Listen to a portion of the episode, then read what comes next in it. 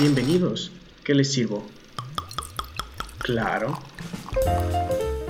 Las Cinechelas, con Karina Mejía y Charlie Acevedo.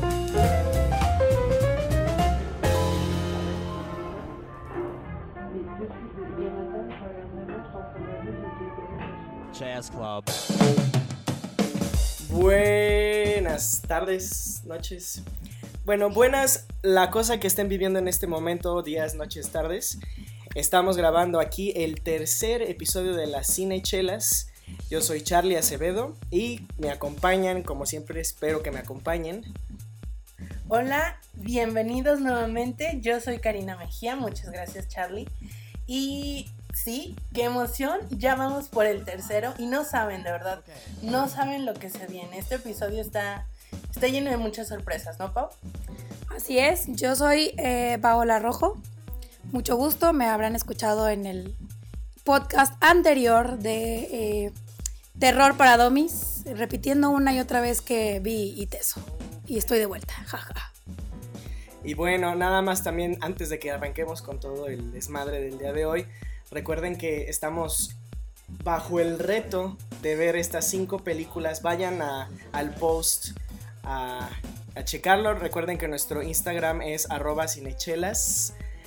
Chequen el reto y vamos a ver si lo cumplo. Yo ya, ya pasó la semana y creo que no he visto ninguna todavía. Yo ya vi una, yo ya vi una. Ah, espera, ya, ya, ya vi Midsommar Ah, parte. eh, per- sí. perdón, ya vi dos, ya vi dos. Yo, yo todavía tengo que, que avanzarle, pero me estoy disfrutándolo. No voy a hablar nada hasta, hasta el final del mes, pero bueno.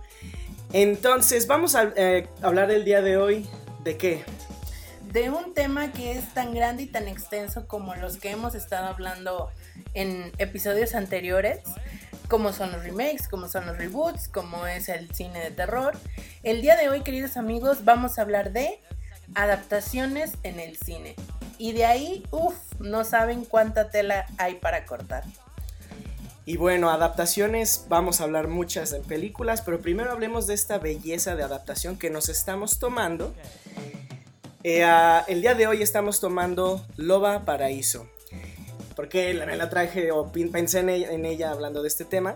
Pues es porque este estilo Loba está replicando de una manera muy mexicana. Este es un- una cerveza estilo Goce, que es como un estilo por excelencia alemán. Y los alemanes son muy celosos con su estilo cheleros, entonces ah, Loba lo toma y lo transforma en algo fabuloso. Para empezar, el estilo Goce es muy frutal, huele muy dulce y, tiene un sabor muy particular porque es una cerveza refrescante, pero al final salada. Te da sed. Ahorita, de hecho, estamos aquí acompañándola con unos vasitos de agua, que pues ya se nos acabó, por cierto. Pero eh, bueno, ese mismo estilo se lo trajeron acá a México los de Loba y este, la hicieron muy mexicana. Entonces, am, esta, cada año la hacen con una fruta de temporada. Cada año es distinta. El año pasado me parece que era guayaba. Este año, ¿qué sabor, qué sabor cachas, Cari, este año? Al olfato, así, mi, mi, mi olfato de principiante me dice que es durazno. Y cuando lo dije me dijeron, así es, uy, no saben la emoción que yo sentí de que mi naricita está empezando a afinar. Está maestrada ya. Cari ya se está, ya se está poniendo la camiseta de, de catadora che- de, de chelas de artesanales. chela artesanal. Oigan, señor. y pues si quieren saber más de esta chela eh, de loba, vayan a, a su restaurante Humo. Este, esta chelita también se, se- se hace en casi casi el centro de nuestra ciudad, Guadalajara, en Santa Tere, este, a unas cuadritas. Entonces, pues es local, local, lo que se dice local. Entonces, si, si pudieran ir a probar un poquito más de, de loba estaría perfecto. Y también seguramente hay una cerveza para, para ustedes y el estilo que más les guste, ¿no? Y la Conocerla. comida- la comida Ah, de claro. es deliciosa. Sí. Yo, tienen una barra abierta para que veas a, los cocineros y a la chef. Yo, yo siempre, siempre la veo cuando está haciendo mi palatillo. o si me toca ver que está haciendo mi platillo, es genial.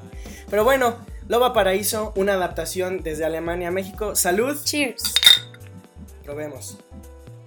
Ah, Empecemos entonces. ¿De dónde se originan las adaptaciones en el cine? Yo creo que desde el origen del cine, ¿no? Básicamente, o sea, desde que empezó este show con los hermanos Lumière, esto que era como una cajita de luz para, para la gente parecía algo muy extraño. El primer, primer, primer antecedente que se tiene de adaptación ni siquiera es con la intención, como si es hoy en día, de retomar una historia y llevarla al cine, ya sea de cómic, de novela o lo que sea. En realidad, el primer antecedente de adaptación se da no por intención, sino por asociación. ¿Y a qué nos referimos con esto? Que fue la audiencia misma, es decir, las personas que estaban viendo estas primeras imágenes proyectadas, y hablamos específicamente de la película El tren llegando a la estación, 1895, año de estreno. Sí, 1895. Y es, bueno, muy famosa esta escena, probablemente la han visto y si no los invitamos a que en cualquier sitio de videos en, internet seguramente la encuentran. Scorsese hace una referencia, ¿no? A, ese, este, la invención de Hugo Cabré está, está padrísimo. Sí, exactamente. Es un tren llegando a la estación, tal cual su título pronostica.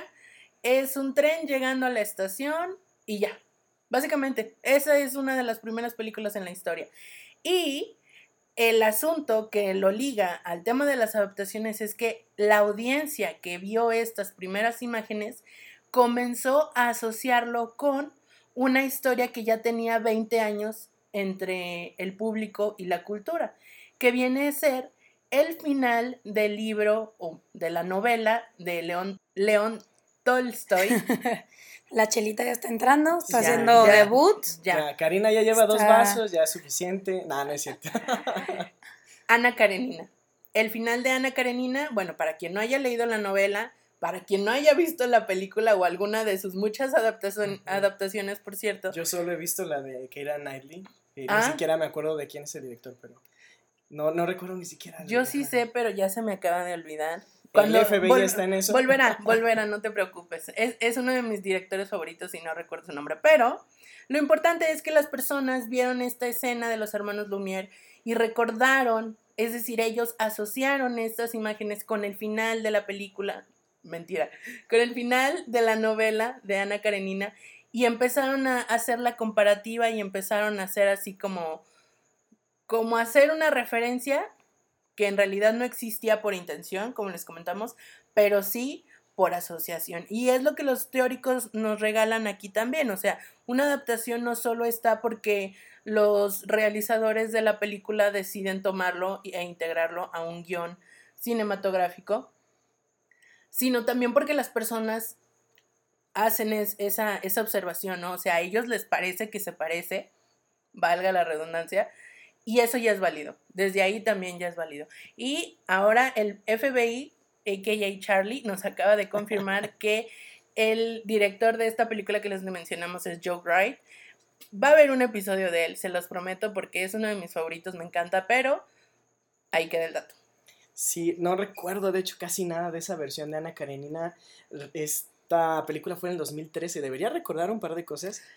A mí me encanta, es de mis favoritas. No quiero hablar de ella aquí porque sería muy merece largo. Su espacio, merece por su espacio y su este, tiempo. Este podcast de repente se, se va más allá.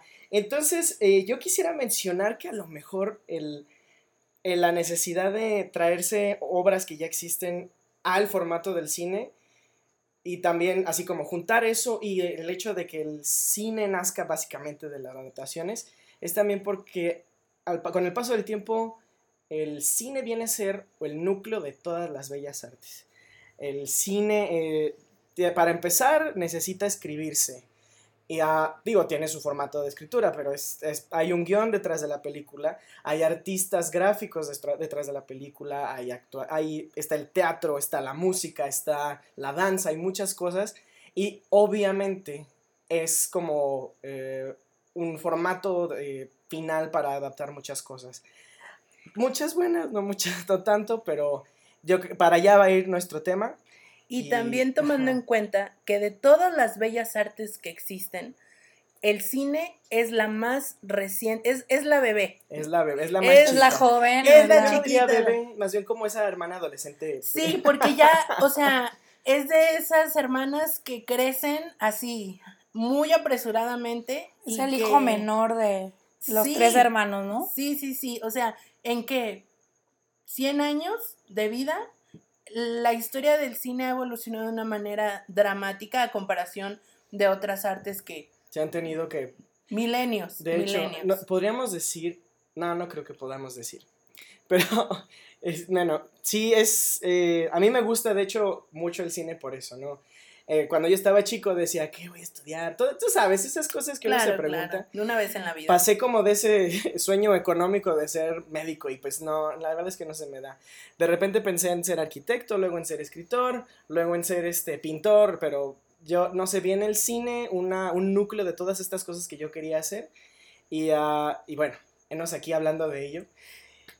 y que precisamente gracias a su versatilidad es posible encontrar todas las bellas artes en el cine. Todas, así se los aseguro que todas están presentes. De alguna u otra manera encuentras obviamente la literatura, encuentras obviamente la música, encuentras danza, encuentras arquitectura, sí amigos, hay Alguien de cine diseña los sets, ¿no? Y además, todas estas bellas artes pueden adaptarse para proyectarse en lenguaje cinematográfico, que precisamente otro de los antecedentes de las adaptaciones es esta crítica que hace una muy famosa escritora, Virginia Woolf.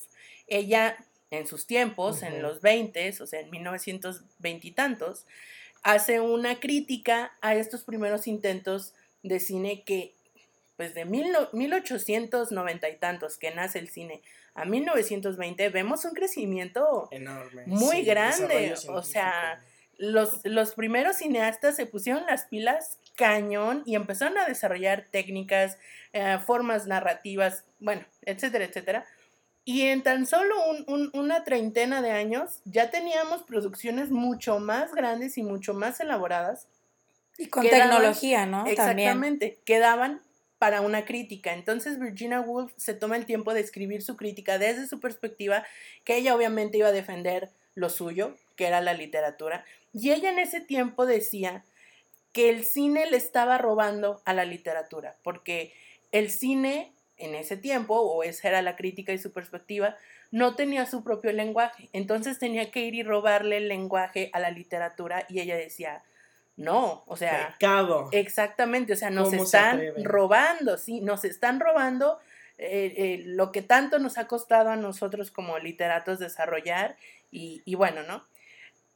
Qué afortunado su comentario porque precisamente son en estas décadas cuando comienza a, a desarrollar, a nacer, a, a gestarse este lenguaje que efectivamente después se va a consolidar y, y hoy lo podemos ver y lo podemos leer y lo podemos descifrar este lenguaje cinematográfico, que sí, yo estoy de acuerdo con Virginia Woolf en ese sentido, de que cada bella arte necesita su propio código, necesita su propio lenguaje y su propia forma de expresarse, porque precisamente ella decía, ¿cuánto tiempo más nos van a estar robando, entre, comillas, eh, lo que la literatura es, ¿no? Porque, y este es como, como pod- podríamos decir, como el más grande argumento entre los que defienden la obra original y los que defienden eh, la adaptación, ¿no? Sí, lo decía mi mamá aquí hace un rato, estaba platicando aquí con nosotros mi mamá, y debo decirles, mi mamá es una lectora, eh, no voy a decir de hueso colorado, ella va a la playa a leer, no a meterse al agua, no a convivir con la gente, a convivir un poquito, pero va a leer porque tiene, le da tiempo de leer, entonces ella tiene esto mismo que decía la señora Wolf, el libro siempre va a ser mejor que la película indiscutiblemente por el factor de que los lenguajes son muy distintos y ah, por lo que te hace sentir una cosa con la otra, una visión con la otra es, es distinta. A fin de cuentas, una adaptación es la versión de otro autor, ¿no? Que gustó Y de la esta- visión de otro. de- otro. ajá, exacto. Es, es otra, es otro Una nueva- cristal, una nueva otra- interpretación. Una nueva perspectiva del, probablemente la misma historia, los, de los mismos personajes. Y, pro- y yo entiendo que a los lectores no les sea igual, porque la primer, el primer acercamiento con esta historia que tanto te gustó en, en papel, no, puede que no, no No tenga llegue- el mismo, ajá, no genere lo mismo. Nos pasaba, bueno, yo creo que la primera vez que lo viví fue con Harry Potter, porque pues son así como, es como el, una lectura muy básica para mi generación, pero yo recuerdo haber empezado a leer eh, la- desde el segundo libro que era La Cámara de los Secretos, y hacia el tercer libro, yo estaba muy enojado con el prisionero de Azkaban, porque no, faltaban muchísimas cosas.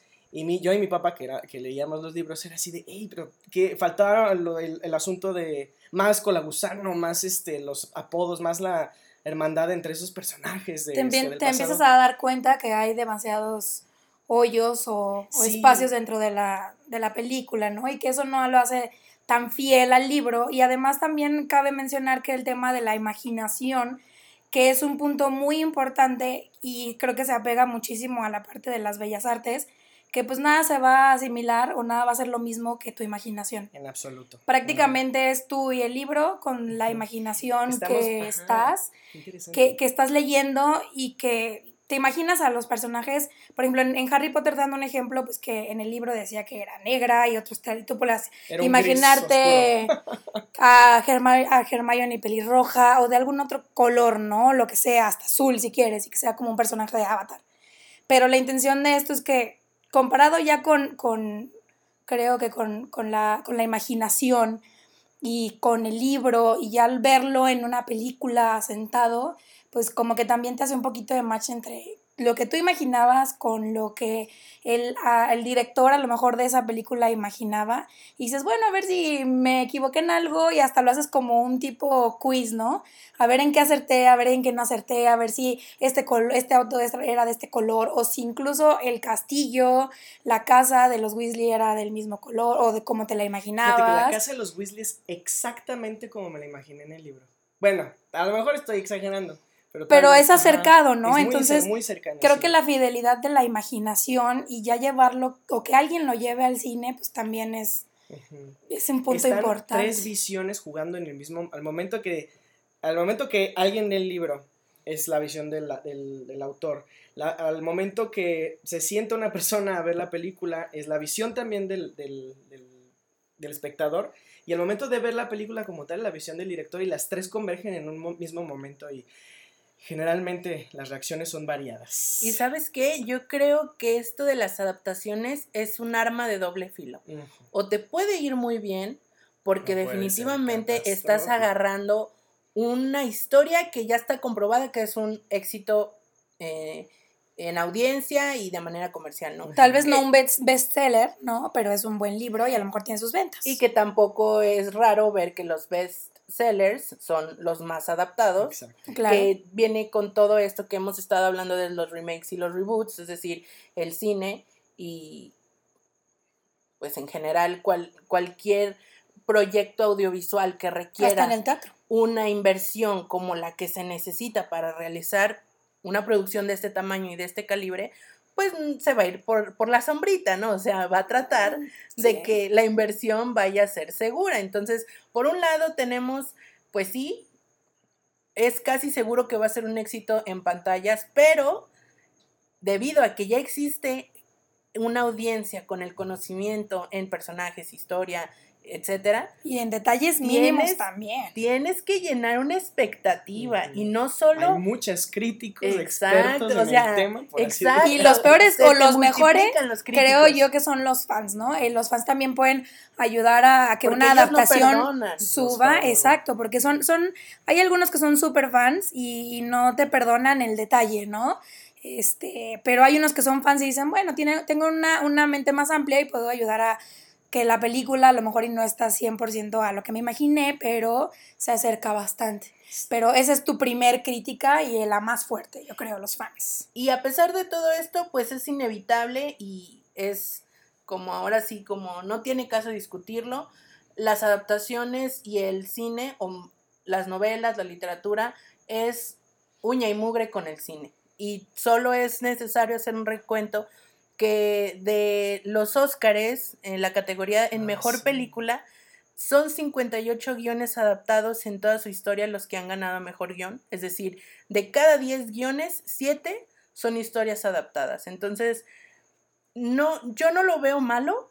Me parece que, que sí hay lugar. O sea, sí, sí hay, sí hay auditorio para los lectores y sí hay auditorio para los cinéfilos. Entonces, yo no veo malo que el cine se agarre o, o- o haga así como se agarre del brazo de la literatura para hacer arte, porque al final de cuentas para allá vamos todos, ¿no? Para expresar una idea, una emoción, un, un sentimiento, para comunicar historias. Por eso es que la literatura y el cine se llevan también en ese aspecto, porque ambos, a su manera, a su lenguaje, ya lo habíamos comentado, están haciendo exactamente lo mismo que es narrar una historia. Así es. A lo mejor el que escribe lo hace mejor. Tenemos casos que el que lo lleva a la, a Es la mucho pantalla mejor, es mejor sí. que el libro. Ahí ya depende como, no quiero decir el talento, pero hay muchos factores que hacen que una u otra cosa sea mejor. Pero, pero yo creo que es válido, yo creo que es válido y vamos a ver una serie de ejemplos que, que nos demuestran que no solo la literatura se puede adaptar al cine.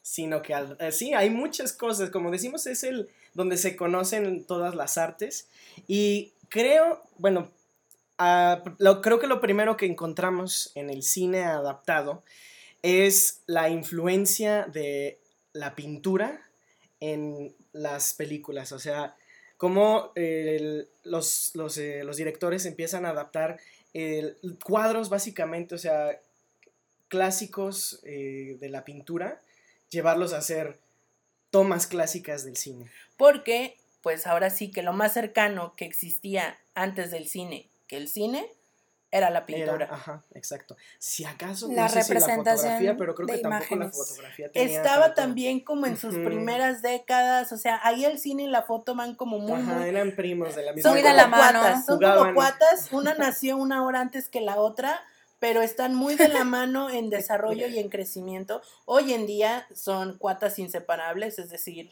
eh, a lo mejor cada una ha tomado como intereses propios, pero siguen estando tan unidas como en la Como década siempre, y sí. en el siglo que nacieron juntas, ¿no? O sea, Básicamente la ciencia las va a dar Y una te puede dar premios, ¿no? Por ejemplo, fotografía te puede dar premio a tu película.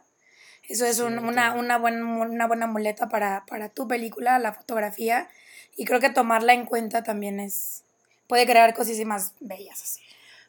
Pero si obviamos la fotografía dentro de las bellas artes que ya existían dentro de la historia de la humanidad, pues la pintura definitivamente era como, como el primer, ahora sí que escalón que tenía el cine para, para apoyarse y para cimentarse y para crear su propio lenguaje como cualquier otra bella arte, ¿no? Imitando las paletas de colores, las composiciones. Las composiciones, yo creo que eso es ahí como... es donde está la clave. ahí, el hilo negro del asunto, ¿no? Porque hasta el día de hoy se sigue haciendo. Sí, sí, así. El cine sigue adoptando las técnicas que se desarrollaron por cientos y cientos de años por artistas visuales gráficos hasta ese momento. Y de ahí han venido como a refinar. Yo siento que no ha sido como reinventar porque al día de hoy yo veo composiciones que, que he visto en un Leonardo da Vinci o que he visto en un Miguel Ángelo, o sea, son composiciones antiquísimas, pero que vienen como con su propio, su propio sazón. su propio toque. Le empiezan, le hacen incluso sus firmas, o sea, parte de, de lo que es el director, de lo que deja el director en su obra, es traerse, no sé, voy a decir cualquier cosa, a lo mejor, Un Wes Anderson. ajá, un Wes Anderson que se trae esta paleta de colores que seguramente lo vio en alguna exposición o en algún cuadro, una, estas paletas de colores tan pasteles, tan vibrantes, tan alegres y sus y composiciones. sus composiciones o sea, tan simétricas que ya en lo después hablaremos muy a fondo de Wes Anderson, pero eh, de eso ah, a un director a lo mejor un poco más simple como Tim Burton que se base, se vale del tal vez eh, Del expresionismo alemán. ajá, y ah, de exactamente, ¿no? A lo mejor él ah, no quiero decir que adapte el estilo del Dr. Caligari a sus películas, pero, Pero es una que influencia. es una influencia Muy fuerte en Tim Burton. la diferencia entre las influencias y una adaptación, yo creo que está como que muy delgada todavía ahí, eh, porque, Porque es muy Ajá. fácil saltar de un lado para otro. exacto, Sí, o sea, sí, es, sí, es muy, es muy complejo, pero definitivamente no son lo mismo, pero sí van como muy ahí este, de la mano. Y les vamos a compartir algunos ejemplos de películas. Digo, todas las películas, todas, todas, yo estoy segura que nos podemos sentar a ver incluso películas de Disney y vamos a encontrar referencias a pinturas o a algún otro Ah, sí. Eh, referencia gráfica Nada previa. más, la mayoría de las películas de Disney están basadas en algún cuento clásico. En por algún- composición, Ajá. por lo que tú quieras. Pero les vamos a nombrar algunas películas que a nosotros nos parecen como muy, muy evidente la influencia de la pintura, es decir, la adaptación de un cuadro, una pintura a lenguaje cinematográfico. La primera película que queremos ah, recomendarte, sí, para que la veas, te invitamos a que veas todas las películas que aquí mencionamos. El- esta primera película es La joven de la perla, año 2003, dirigida por Peter Weber, que tiene de protagonista a Scarlett Johansson. Scarlett Johansson. Este Scarlett Es- Johansson era antes de que nadie supiera que existía Scarlett Johansson y yo creo que su actuación es como tan tan pura en ese sentido, o sea, de que no había una expectativa de, o sea, eran, no quiero decir sus pininos, pero sí era de sus primeros protagónicos Era importantes. su hora de lucirse un poco antes. Y de yo creo que lo hace muy bien. Me gusta mucho. Y el parecido, Sí, o sea, entre sí. ella y la obra original está increíble. Les vamos a dejar en nuestras redes sociales estas imágenes del cuadro original y de las escenas de la película para que ustedes puedan juzgar ahora sí que de primera mano qué tan, qué tan bien se hizo esta adaptación. Yo creo que es muy buena, es muy fiel y me encanta la historia que se hace alrededor de esta pintura que no es, y cabe destacar, no es la historia oficial de cómo se pintó el cuadro, simplemente es una historia que se crea alrededor de él. El segundo ejemplo que les queremos compartir es esta película que yo siento así que es como el pop del siglo XVII. Me encanta esa película por eso, porque es como si viéramos Mean Girls, pero de 1700, ¿no? Que es esta película de Sofía Coppola, que es María Antonieta, del año 2006. Y Ah, bueno. esa no la he visto todavía. ¿No, la la has visto? No Que la he sale visto. Kirsten Dunst. Kristen Dunst, cierto, sí, he visto, he visto la Y- propaganda, pero no. Y la es bastante buena porque sí es muy pop, ¿no? Toda, toda la, bueno, la fotografía, hablando un poco de, de cómo es que la pintura y, y la fotografía y el cine sí, eran, eran casi hermanitas, este, sí es bastante interesante y sobre todo los colores. Creo que los colores también de esta película forman una parte muy interesante de, Sí. de, de la fotografía y la composición también.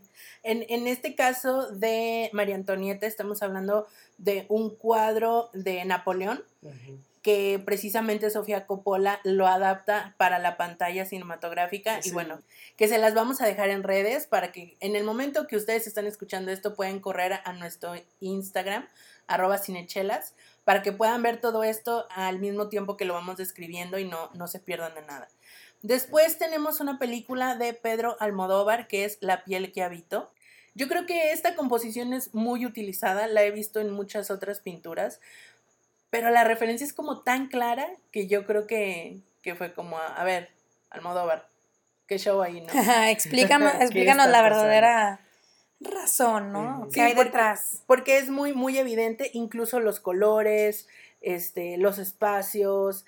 en, en el cuadro original, pues la chica que está recostada, o bueno, en este caso no es una chica, es una diosa, es Venus, está completamente desnuda y en la película le ponen una especie como, como de un tutú, no sé, es como, como algo muy ligero y... Es, es una, es un, pues el literal era para la actriz, o bueno, para el personaje era una piel. Entonces tiene, tiene esta malla, o es como si fuera una pequeña faja. que hace que que- parezca que está desnuda. Es correcto. Entonces, mu- muy sutil el- el- los recursos de Almodóvar, como siempre, un, un paso adelante, ¿no? Después tenemos una película que literal es como, cada escena es como una pintura. Yo cuando la vi la primera vez no alcancé a agarrarle como es el... el- no, no alcancé a ver la belleza que hay detrás de esta película y de los esfuerzos, pero de verdad, ahora viendo así como sus referencias en, en- en el mundo de la pintura, digo, wow, y nos estamos refiriendo a la película de Stanley Kubrick, Barry Lyndon. En Barry Lyndon, literal, yo veo la, la pintura, que es una, una pintura de William Hogarth, que igual se las vamos a dejar en redes, y luego veo el fotograma de la escena y digo, o sea, le faltó así nada más como el mismo color de la suela del zapato para, para que sea así, un- una adaptación increíble, o sea, la forma en que eh, la persona está tumbada en el sillón, eh, como, como el, el ambiente, así hasta incluso la neblina en, en el cuadro se, se, se ve igual. Mis respetos para Kubrick, la verdad. Mis respetos, pero no tanto como el siguiente, eh, el, el siguiente ejemplo, que personalmente yo, como siendo animador, la verdad es que creo que es una proeza el lograr una película de esta manera. Y que tan poco se ha hablado, o sea, Sí, y tan... muy poco. Yo creo que vamos a hacer un podcast muy enfocado en esta película porque realmente es como, para mí es un logro, es un antes y un después en muchas cosas, muchas, muchas cosas. Y estamos hablando de Loving Vincent, que si alguno de ustedes no saben, rápidamente les digo que es una película animada hecha con eh, pinturas, eh, o sea, lienzos de óleo, eh, hecho por muchos eh, animadores, uno, algunos de ellos son mexicanos, hechos a mano. Y bueno, como, si ustedes saben, cada segundo en una película son mínimo 24 fotogramas, que son 24 poses, por así decirlo. Y ah, imagínense tener un lienzo de una pintura hecha a óleo, hecha a mano, y que cada uno, y ya repetirla varias veces, hay que repetir, es- es- eso es cierto, o sea, es una cosa muy, muy cíclica, y para poder representar el estilo gráfico de Vincent Van Gogh. que Bueno, por lo menos no sí. tuvieron al, al, al actor sentado ahí para que lo pintaran, ¿no? Sí, Sí, no, siguieron este mismo, eh, no sé, proceso de pintura de tener De a la persona, ajá. ajá, de tener a la persona ahí sentada y retratarla hasta que, bueno, ya son las ocho horas y seguimos con el cuadro, etcétera, Yo creo No. que este ejemplo de Loving Vincent es como el más, el mejor ejemplo de cómo se puede adaptar una pintura al lenguaje cinematográfico. Es decir, tomaron el estilo visual de Vincent Van Gogh y lo plasmaron en un lenguaje cinematográfico muy propio del cine, o sea, que ninguna otra bellarte lo puede hacer, que es la La animación. Imagínense hacer No, 24 cuadros cada segundo de la Yo película. no me quiero imaginar si lo quisieran hacer a más. Seguramente son creo más, que 30, son, no, yo 60. creo que en algún lugar leí que eran alrededor, no me acuerdo si 18 o 20 cuadros por Tanto, Segundo. Eso explica un poco la... Bueno, es que también, o sea, es lógico, porque, o sea, ten- tener que pintar y no es así como que el estilo de Van Gogh sea muy fácil de, de recrear, crear, ¿no? Porque tiene tantos... tan- no, de- no voy a decir detalles, pero son unas pinceladas muy complejas. son ¿no? texturas Exacto, muy sí. difíciles de recrear porque el, el mismo trazo así en blanco que te quedó en, en el cuadro 1 te tiene que quedar casi igual en el cuadro 2 si es que no hay Es movimiento en esa técnica, zona. es Sí. cuestión de técnica. O sea, está Y muy impresionante. Y creo que también es alguien que debería, o alguienes en equipo, ¿no? Todos esos pintores que participaron ahí, que tuvieron que aprender o que tuvieron que por lo menos adaptarse a la técnica de, de, de Vincent para poder prácticamente crear una réplica de estos cuadros y a lo mejor no al 100% porque obviamente eh, los rostros pues en las pinturas de Van Gogh se aparecen un poco más desfigurados, no tienen esta simetría que los rostros normalmente tienen en una, en una pintura tan adaptada a, a una persona. Pero también es eso, ¿no? De captar como lo abstracto de una persona y volverlo eso pintura. Este también es parte de crear o de recrear lo que Van Gogh tenía en su mente al momento de pintar. Y les vamos a dejar el ejemplo del el proceso, o sea, de que ellos primero tomaron el video como tradicionalmente sería, después tenemos el ejemplo de la influencia Van Gogh y después la combinación de ambas cosas, ¿no? Se las vamos a dejar en redes para que puedan verla y puedan apreciar a detalle lo que les estamos contando, porque para mí, yo la verdad es que me quito el sombrero, me quito me quito todo lo que me tenga que quitar para estas personas que se atrevieron a hacer un proyecto así de ambicioso. O sea, Es una y es algo arte, que me encanta porque es hacer algo que otra persona diría, es que estás loco. Y preguntándome un poco, esto no lo, o sea, sabemos que es animación, sí está comprobado. Sí, de hecho estuvo nominada a. Mejor Película Animada. Porque bien podría yo pensar como alguien ajeno totalmente, o bueno, medianamente al mundo de la animación, de que posiblemente puede ser como un filtro,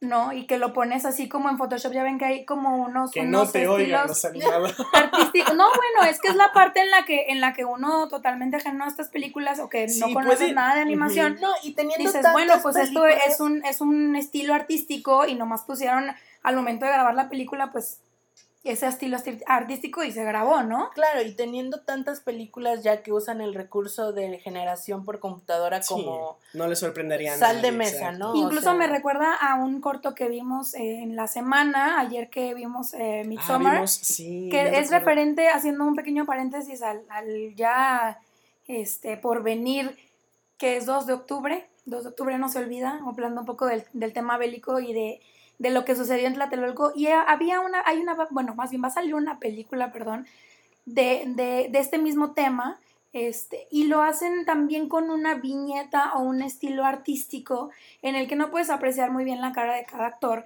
pero está blanco y negro y tiene cierto estilo como, como, como si fueran unas pinceladas y toda la película es así.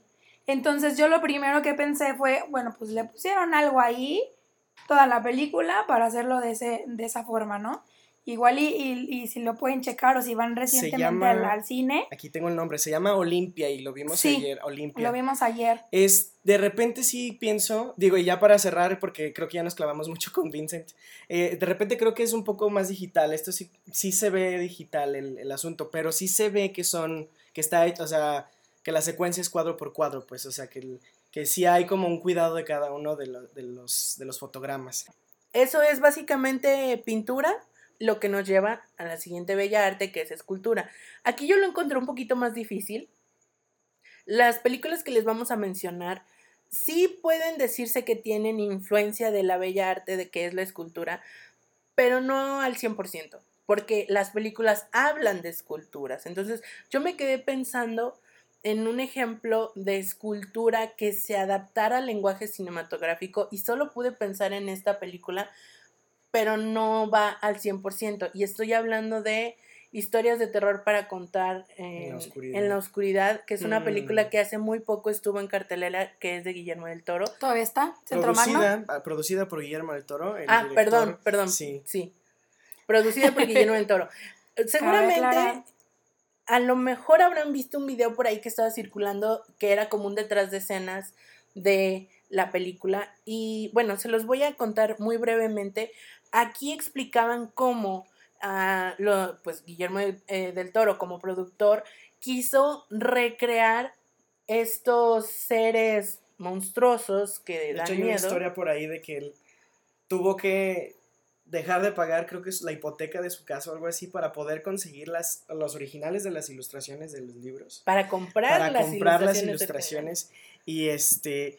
Y, eso es lo que estaba buscando para, al hacer con esta, con esta película. Sí, ah, se le, de, de repente entre hacer el amor de, de- de la forma del agua y irte a los Oscars y ser súper premiado, o hacer esta película que quieres hacer desde toda tu vida, pero que no te está dando tiempo porque la otra te está yendo muy bien, entonces tuvo que ah, dejar como ceder la dirección a André Obredal para que, digo, de André tal vez este, no lo conocen mucho, pero él está, eh, está haciendo como su carrera en el cine de terror también. Y le, lo, lo, lo trae a él para hacer la película, pero él se ocupa de la parte estética. Perdón, Obredal se encarga de dirigir la película, pero Guillermo del Toro se encarga de la parte estética y entonces sí creo que sí las, o sea, las ilustraciones y los monstruos que, creó Guillermo del Toro con su equipo este, de, de artistas son, son unas excelentes adaptaciones, o sea, no, no nada más se dijeron, ah, bueno, hay que hacer que tenga la sonrisa muy macabra y que sea gorda, ¿no? O sea, necesitamos que la... capturar, la, esencia capturar la esencia de, de- ese, de ese personaje. Pero, eh, bueno... y por eso yo lo considero una adaptación de la escultura, porque ellos crearon físicamente Yo podría diferir un lo- poco. las criaturas. A ver, adelante, adelante. Yo podría diferir escucharlo. porque, digo, adaptó más bien las ilustraciones. Sí, por eso yo no lo considero 100% escultura. O sea, Sí. por eso mencionaba que si a lo mejor estas figuras hubieran existido de manera física como, una escultura Sí. y que él las hubiera reinterpretado en lenguaje cinematográfico, ahí sí yo diría 100% adaptación Creo que le podemos dejar así como de tarea a nuestros escuchas que seguramente ya saben de alguna película que haya estado basada en una obra este, o alguna escultura. Estaría chido que nos dijeran para para estar, para nada más saberlo y ver la película, básicamente. Nosotros les íbamos a recomendar la película El artista y la modelo del director Fernando Trueba, que a lo mejor algunos lo recordarán por mm, Chico y Rita. Ah, sí, Es el que director. también es una excelente película, chico y Rita. Y la película Camille Claudel, 1915, del director Bruno Dumont. Esta película es eh, la biografía de esta artista, escultora francesa, que bueno, todo un drama su vida, ¿no? Eh, básicamente la encierran en un psiquiátrico, pero ella toda su vida quiso hacer escultura, no la dejaron por Voy ser a mujer. diferir también con esa, Cari. Adelante. Está basada, yo creo que es una adaptación de su vida. Sí, exactamente. Pero, ah, no sé, es que siento que como tal una película que esté basada en, o sea, no como en pintura, o sea, que esté referenciada en... Sí, Sí, creo que todavía no la, no la estemos encontrando. estas Pero, dos películas ajá. tienen temática De, de, escultura, más, más no, son, adaptaciones como tal, sí. Jinx, Ah, por cierto. Ah, Ahí la tuvimos difícil, por eso los invitamos que si ustedes conocen una película que esté adaptando una escultura, nos la hagan saber inmediatamente a través de nuestras redes sociales, en Instagram, arroba cinechelas, porque tenemos curiosidad. es la que más trabajo nos costó encontrar y, Y, pues no fácil. a la siguiente parte, que es este, bueno, es algo muy, que, que se traduce al cine muy seguido y ahorita todavía está haciendo, es adaptar el teatro al cine. Y vamos a empezar ah, mencionando a Black Swan o El Cisne Negro, que ah, es de ah, Darren Aronofsky del año 2010. Ya, qué bueno que la fui a ver, a- no recuerdo si la fui a ver al cine esa. Sí, fuimos a verla ¿Fuimos a verla al sí, cine? sí, no, no sí, recuerdo, la verdad Yo me encanta esa película. eh, creo que sí, sí se trae Darren Aronofsky, Aronofsky la, la- A lo mejor en el teatro no se nota que Bueno, son dos... Hay que ajá, decir ajá. que es una adaptación de una obra de teatro llamada El lago, El de, lago los cisnes, claro. de Tchaikovsky, que es, Ujú. o sea, la obra de teatro en sí es Es un ballet. muy, muy, Muy, muy famosa. O sea, famoso. dices Lago de los Cisnes y De hecho, inmediatamente te ubicas en el teatro y en Todos el los ballet. años se vuelve a interpretar de otra manera. Rusia. Es un clásico, Es un, un clásico, clásico. del teatro. Y pues fue adaptado al cine en esta película de Darren Aro- Aronofsky, que yo tengo muchos comentarios respecto a esta película. No quiero decirlos en este momento porque habrá, a- a- habrá tiempo y oportunidad. Me gusta mucho la película, me encanta, me fascina. Yo amo, amo a Natalie Portman en esta película. Creo que es una actuación, Pero. yo no le doy crédito a, a Aronofsky para nada en esta película. Ah, nada, ya sé por qué. Vas a hablar de poquito. Perfect Blue, ¿verdad? Por eso no, No, quiero, no quiero mencionar nada. No en este vamos a compararla con Perfect Blue, pero sí vamos a hablar de cómo sí logró, o sea, traerse el, o sea, sacar el, qué significa el personaje principal y el personaje, voy a decir El el, villano, el antagonista del ballet y traérselo y, y meterlos en una sola persona y poner ese conflicto entre ser la persona liber no, no, no voy a decir libertina, voy a decir libre, porque, o sea, sí, eh, es- nuestro personaje principal en este caso, que era este, el personaje de Natalie Portman, tenía ciertas represiones y estaba buscando ahí como su propia forma de ser, ¿no? Y había, ya tenía un tema con su mamá, y entonces, entonces sí vemos al teatro de... En el cine. En el cine, o sea, está, está padrísimo y se me hace un, un excelente ejemplo. Véanla, creo que la, esa sí la podemos ver en Netflix. Muy, muy buena. Y o sea, la ejemplo- película sola es muy buena. Antes, antes de irnos a- al que se estrena este año, voy, quisiera mencionar a Sweeney Todd de Tim Burton, que, bueno, es eh, originalmente es de Steven Sondheim, no recuerdo el año en que, en que le escribió, pero bueno, para empezar, Steven Sondheim es, ah, es una persona que hace musicales muy complejos, por ahí también está Into the Woods, que, Mm, eh, que también se adaptó al cine y la verdad es que la película no me gustó tanto.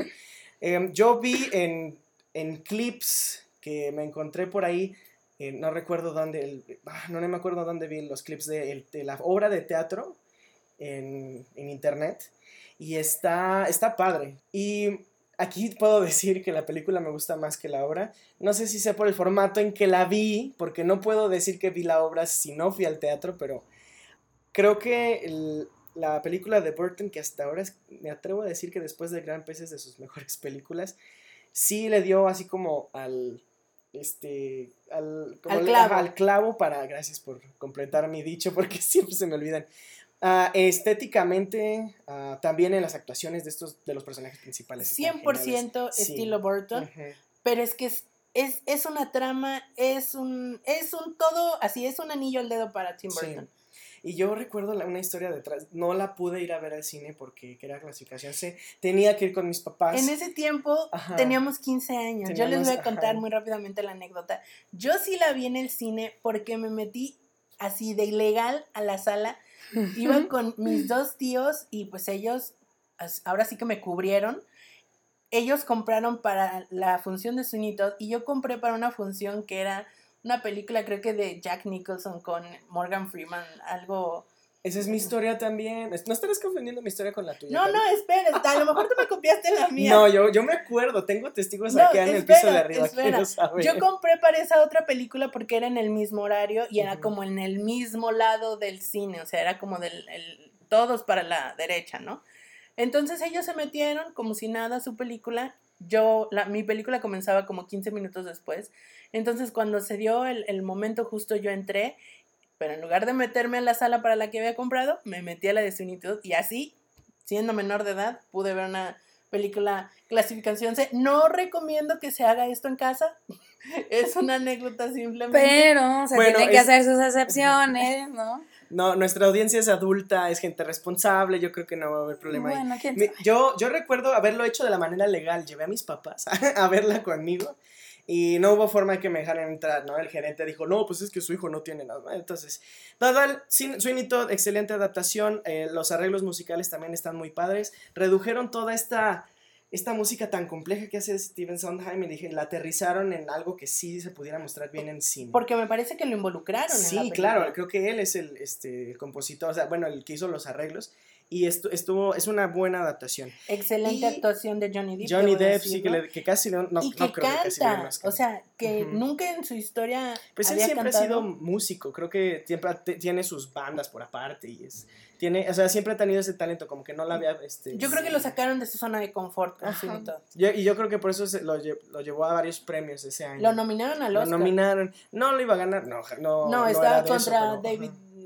Day Daniel Day-Lewis, Sí, ah, Daniel sí. Day-Lewis con. el, ¿cómo llama? El arroz de todos los moles en las premiaciones, pero bueno. Mm. Entonces, vámonos a la que sigue, que es algo que se estrena este año. Mucha, mucha expectativa. Hay, bueno, yo tengo mucha expectativa. No he visto la obra tampoco, porque la gente como que, la- las críticas que he escuchado son muy diversas entre que la odian y que la aman, Yo creo que y- por los actores que involucran. probablemente. Y también he escuchado lo mismo respecto al tráiler, pero a mí la verdad es que no me gusta el tráiler. Ni, ni, este, ni me evita tener ganas de ver la película porque el director es Tom Hooper. Ese que es señor, autor, no, es, no, autor del, del discurso del rey, de la dama, ay, la dama, ay, ¿cómo se llama? La, la, la chica danesa, perdón. También, ah, obviamente Los Miserables son de él. Y Ese pues este señor año ha ido, vuelve. mira, así pequeño, mediano, grande, grande, gigante, gigante, extremo. O sea, cada película se pone retos más grandes, más complicados, más, podría decir casi, casi inalcanzables, pero de alguna manera lo logra.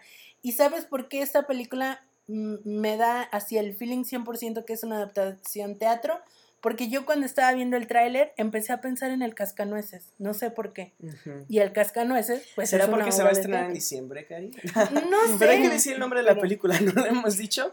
Obviamente estamos hablando de Cats, que seguramente ya vieron el tráiler, ya vieron los memes, ya, ya vieron las críticas, pero ya viste el cast que va a tener, o sea, Idris Elba, eh, ah, no recuerdo el nombre de la protagonista. Taylor Swift. No, Taylor Swift no, no creo que sea la gran moneda. Es del- un ancla, o sea, Es un ancla, eso es perdón, pero también voy a defender un poco a los artistas pop, a los cantantes pop. No es mi favorita Taylor Swift, sí me gusta mucho su música, pero siento que no es una muy buena persona. Sin embargo, esto para ellos, y seguro no me dejarán mentir, siempre debe de existir, o por lo menos en películas que a veces es un poco dudoso que llegue a saberse si va a tener un, un éxito o no, pues que pongas ahí tu, tu artista ancla, tu, tu artista interesante y bueno, pues ella canta perfecto, o sea, la verdad Sí. es que el tema de, del el canto a ella no se le No se le detiene puede absolutamente nada, entonces creo que es una buena opción para atraer al público joven a una obra que en realidad tiene bastantes años en Broadway. Y yo, la verdad, bueno, sí, No es por eso del que la quiero ver, Paola probablemente sí. No, pero, Pero- es, es pero interesante la verla porque ver, no sé si ha tenido algún estelar o por lo menos algún papel en cine, No, entonces sí, sí es muy importante Yo verla. la vi en la película, este mashup que hacen como de pequeñas historias, Día de San Valentín. Ah, Ah, ¿A cierto. poco sale ahí? No sabía. que Bueno, sale pero ahí salía, con eh, Taylor Lautner de- Salía buena onda, ahorita ya cuando la vas a ver en... y es un papel muy corto como de un- unos 15 Exacto. minutos Y estaba empezando en la como industria y como que también se tenía que dar a conocer, pero ahora ya la vas a conocer en como el tema de artista para, para la evolución que ha tenido durante estos años y el hitazo o los hitazos que ha tenido dentro de la industria pop, porque creo que es una de las más fuertes y de las más controversiales al no tener música del todo en Spotify. no como nosotros Exacto. Exacto. Pero creo que es una muy buena ancla para que los más jóvenes puedan llegar a ver esta, esta cinta. Para nosotros, los jóvenes, Paola. Los más jóvenes, estoy hablando de la generación Z que ya es del 2000 para acá. Entonces, y la vamos a ver ya ahorita que anda más en perra y en menos Yo del campo. que- yo digo que hay que darle chance No, no, no, es- no hay que darle chance, hay que verla. o sea, La sí, película o sea ya darle tiene chance de ver Sí. la película No, A mí no. sí me van a dar chance. Te doy permiso para de ver la Mm, película. gracias, hay que, gracias. hay que ver cómo actúa, hay que ver qué tal lo hace, Sí. qué tal combina el performance con Claro. el canto. Sabemos que domina uno bastante bien, vamos a ver cómo cómo, lo hace. hace en la pantalla Ajá, en grande. la pantalla. Y hay que ver cómo lo hace Tom Hooper con, ta- con CGI ahora, con- vistiendo a sus personajes de, de este leotardo de, de motion capture, que ya es una tendencia. Entonces, ah, vamos, la verdad es que yo sí estoy muy emocionado por verla. Pero bueno, vamos a continuar con la lista. Creo que esta la vamos a dejar aquí con esta película que es una, una favorita personal de aquí de nuestra triada. Y pues es... Estamos hablando de Mamma Mía y pasamos específicamente del teatro a la música.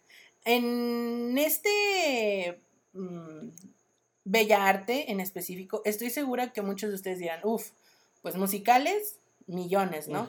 Pero el chiste aquí es que intentamos buscar películas que usaran canciones que ya existían y a partir de estas canciones se creara una historia que las involucrara, Sí. ¿no?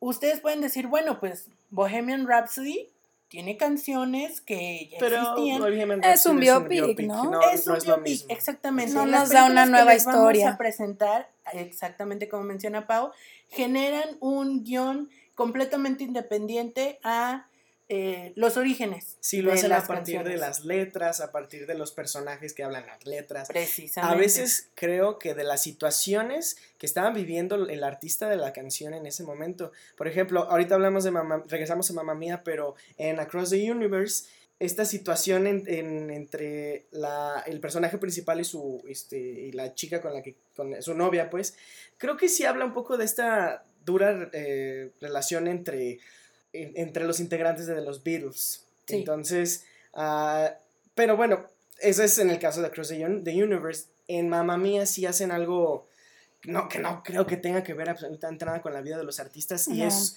y es una historia que te intriga por eh, la curiosidad y el morbo de saber quién es el papá de la chica. Y esperamos ya la hayan visto porque Sí. tiene bastantes años. Y bueno, si no han visto la última parte, creo que están en Netflix, si no, pues dense una vuelta ahí en el Centauro del, del Centro. Seguramente se la encuentran, Blockbuster ya no existe, acuérdense. Pero es muy buena y creo que sí es una muy buena trama el hecho de, pues, eh, saber quién de los tres es el padre, pero sobre todo que si no te gustan los musicales, yo personalmente no soy muy fan. Son contados los que me gustan. Pero la banda, este, sí es mm, uno de mis gustos no culposos porque no existe el guilty pleasure No, no, aquí. no, A quien le guste Sí, ABBA, que si lo te gusta diga. la banda, te gusta la banda. Claro, no. no. Pero eh, la verdad es que la banda es muy interesante y pues qué decir de Meryl Streep, ¿no? En este papelazo que se Sí, avienta. claro. Se consagra el personaje. O sea, siempre vamos a recordar a Mamma Mía y vamos a pensar en Meryl Streep en overall Como de Donna. mezclilla. Siempre. Y bailando este, Dancing Queen con sus amigas. Me encanta esa Y en Grecia, donde está- nos gustaría estar a todo- todos, a todos Santorini. nos gustaría tener sí. nuestro hotel, así, administrar nuestro hotel en Santorini. Pues no, por lo menos ir unos días, ¿no? Unas No, vacacioncitas. yo sí quiero, yo sí este, quiero ser dona de mamá mía. Pero, no. Ya te vamos a comprar tu overall. Sí, por favor. Entonces, bueno, eh, la pueden ver, les digo, en Netflix. No vean la segunda, miren. No, esta- no vean la segunda, o sea, quédense con la primera. sí. Sí, véanla, vean a Cher resucitar, bueno, nunca ha muerto, pero vean la, la magnificencia que tiene. mm, Los de 28 ya nos vemos más jodidos que ella. ¿Quién sabe qué se toma todos los días? Lo deberíamos de tomar nosotros porque la señora está no está ni Había- cerca de un ciéntese señora, la verdad. Eh, había la- el personaje, ay, ¿cómo se llamaba? Un personaje en Mamma Mía, ¿no? Decía que se pon- que, que usaba que testículos de burro para Creo que era la amiga, una de las amigas de, amigas de. Donna, no Eso me acuerdo si en la Cher. primera o en la segunda, pero es la que es un poco más vanidosa y que sale en el Eso es lo que hace Cher, ¿no? Seguramente. Véanla ustedes y Ujú. qué piensan que se pone Cher en la cara. Por para- favor, si, si saben por ahí y si Pérez Hilton ya les dijo, mándenme ese tweet, mándenme ese Instagram porque te necesitamos conseguir, hacemos cópera si quieren. Y bueno, Y siguiendo bueno, con el la lista. segundo tema eh, o película precisamente es, como ya mencionaba Charlie, Across the Universe. Yo voy a decir algo que a lo mejor pierdo varios amigos por lo que voy a Ujú. decir. No. Yo les hice esta confesión a Charlie y a Pau hace unas semanas y les... Ah, eh, ¿cuál? ¿Cuál de todas las confesiones que acuerdo. nos hace? Este tequila que me estoy tomando Yo- ya me está pegando, yo que ya no me acuerdo. Prefiero las canciones de Across the Universe que las originales. Sé. Blasfemia. Escuché a alguien al No, y me acuerdo que creo que sí te dije que yo estaba medio de acuerdo en eso porque los arreglos son interesantísimos. Son muy buenos, muy buenos. Y no es que sea fan de YouTube porque sale Bono y DH tocando Para la nada, guitarra. para nada. Pero a mí me gusta más I Am no the saben. Walrus, I Am the Walrus con, Con Bono, Bono. y DH que la original, que bueno, la, ori- los- la, la música original de los Beatles, bueno, hoy tenemos, o sea, Un cover para cada ajá, día de para la- cada día del año de, de cada una de las rolas. Eh, pero sí son muy buenos arreglos. También a mí me gusta muchísimo el arreglo de Something, que Sí. creo que las, la lleva, agarra así el, el romanticismo de la rola y se lo lleva a algo, al, al, romance, al romance para nuestra generación. Es que sabes que ¿no? precisamente es buena adaptación porque logra trasladar la música y la, la canción al lenguaje cinematográfico que es darle un punch de drama, un punch de, de quédate con algo, o sea, siéntelo, no solo como escúchalo, que no decimos que las, las canciones originales no te hagan vibrar y no te hagan sentir, pero aquí tienes el, el factor visual, tienes Es el correcto. factor... que también tiene Que un potencia, ¿no? arte preciosa. que potencia Sí. esa parte de, de, de la música de los Beatles que si por sí en, en sus años fue fuertísima y fue un movimiento de cero, que los, obviamente los, los fanáticos no, lo, lo- lo dirán mejor, pero lo potencia en demasía por el tema de los colores, la fotografía, este, todo el cast, el trabajo que hacen. Creo que también un- una parte muy importante de, de esto es el tema de los bailes y, y todo, La toda, la, toda la coreografía, la organización que tienen dentro de la escena, eh, lo hacen espectacular y te, te demuestran un poco el- el- la etapa de los Beatles, cómo fueron creciendo. En sus Por mejores ejemplo, años. Exacto. Sí. Por ejemplo, la psicodelia también te la, te la muestran, el, el, el- ¿cómo se llama esta canción? With a little help, help from, my, friends, también sí. eh, te muestra una Inglaterra un poco fría, un poco sombría, y te lleva a cuando los Beatles estaban ahí en- viviéndolo, El ¿no? Pep- Sgt. Pepper's ah, Lonely. Hearts. Lonely Hearts, siempre olvido el, no- el nombre de ese álbum. Sgt. completo. Pepper's Lonely Hearts. Yo creo que Julie Taymor, que es la directora de esta película, es uno de esos talentos que, que no se recuerdan con facilidad. Ella también es la directora de la película de Frida, donde sale A Salma Hayek. Salma No, Hayek. No, sabía. y puedes ver una y otra película y las ves como... como Salma Hayek hace un cameo, ¿no? En- en- También. sí, en, en Es Across que- the Es enfermera. Universe. Es la enfermera en trabajaron no juntas en recuerdo. Frida y pues Sí. obviamente se la Fue como de Más actores fetiche para otro, para otro episodio. Across the Universe, una de nuestras favoritas recomendadas para ustedes. No dejen de verla. Si estás escuchando esto en fin de semana, date el tiempo de verla porque es un goce visual, auditivo. Nos gusta mucho. Y si no fueron en- hemos en el 2006, sean ahorita. Su oportunidad Ahorita todavía. todavía se puede. Está, todo vuelve, chicos. Sí. Y nos vamos a, Las modas ahora vuelven. a unas adaptaciones peculiares. Y que tú podrías creer que jamás en la vida podrían existir. sí, existir, está increíble. pero ¿De sí dónde existen. creen que salió? Les voy a hacer la, pregúntense esto un momento. ¿Dónde creen que salió Piratas del Caribe? ¿O de dónde está ajá, inspirado? ¿Dónde está inspirado? No es de las leyendas de ah, los de, de los piratas de, De que los se han dicho, ajá, corsarios. del- no es de libros, no es básicamente de la atracción del parque temático de Disney que se llama Piratas del Caribe, que creo sí Órale. está referenciado en, sí, leyendas de, de- la de leyenda de Davy Jones, este, Barba Sí tiene su buen background de Sí. historias de piratas. Pero en este caso, Disney, o sea, la, la intención sí era llevar la atracción del, del parque al cine. Y creo que no es la única, bueno, creo que sí es la, la única que les ha dejado un montón de dinero, incluso nominaciones al Oscar. Más de lo que ellos esperaban. Más de lo que ellos podría ser. esperaban a Gorban Binsky y este y este Jerry. Bruckheimer, que, es, que, que era Muy buen ajá, el dúo ahí, ¿eh? productor, ajá, era- y luego se mete Johnny Depp nuevamente en estas adaptaciones a hacer el personaje que todavía le deja mucho dinero hasta el día de hoy, que es Icónico. Jack Sparrow. Sí, No, bueno, yo Jack personalmente me quedo con las primeras tres. Me parece Sí, que es la que- trilogía adecuada para la saga. sí, ya bien. cuatro y cinco ya es como. Ay, Totalmente innecesaria. Ay, cómo sufrí la quinta. Pobre Ay, Javier Bardem. sí. Pobre es Javier la Bardem. cuarta. No, mentira. La cuarta La es quinta es con Cruz, Javier ¿verdad? Bardem. Y la quinta es Javier Bardem. Perdón, yo me quedo de la 1 a la 3, 4 y 5, bye. Na- Véanla si quieren para apreciar los efectos Pues especiales. pero no nomás hay para nada saber más. qué no hacer, ¿no? Sí. Si van a hacer una película de Piratas del Caribe, bueno. No hagan lo que pasó. en Inviten a Javier. Bardem, pero, pues yo no sí hagan creo lo que, que vamos a hicieron. ver más. ¿eh? Sí, Yo no, sí, claro. pero- Y Dinero otra- hay. Eh, como esta es la mina de oro de Disney, Johnny de- y de Johnny Depp, porque ya es productor, ya es parte, ya, pertene- ya le pertenece parte de las, de las franquicias. Ya es como Ajá. el Godín a la oficina, así Haz Johnny cuenta. Depp a los piratas. Hay que sacarle el pozole. Entonces trataron de replicarlo con otras atracciones y una de ellas fue la fallida Mansión del Terror, que se agarraron una fórmula muy extraña porque dijeron, vamos a hacer esto una comedia ah, Espeluznante. espeluznante. No sé Vamos a traernos decirle. a Eddie Murphy, a ver. No vamos a hacer otro capítulo de críticas de películas de Porque pero, comedia. eh, ah, este, al parecer quisieron replicar lo mismo que Piratas del Caribe. Se ve no que traían resultó. como la misma línea Sí. porque ambas películas se estrenan en 2003, o sea, como que venían de la misma persona que lo sugirió en esa sala de juntas en sí. Entonces, yo creo que a una le fue muy bien y a otra yo la dejo como película para ver en Disney Channel los domingos, o sea... A las mm, 12 de la tarde que nadie está en su casa. creo que es una buena, creo que incluso esta retoma más eh, detalles icónicos de la atracción del parque, como es la cabeza eh, flotante, como son eh, las, los bustos en el cementerio cantando, Claro, claro. estas cosas como detalles muy puntuales de la atracción, creo que hacen mejor eh, eh, la adaptación en ese sentido. Pero pues no deja de ser una película dominguera de, de. Disney, o sea, muy público infantil, muy este facilona, muy pues así, ¿no? Y Piratas Pues es del Eddie Caribe, Murphy.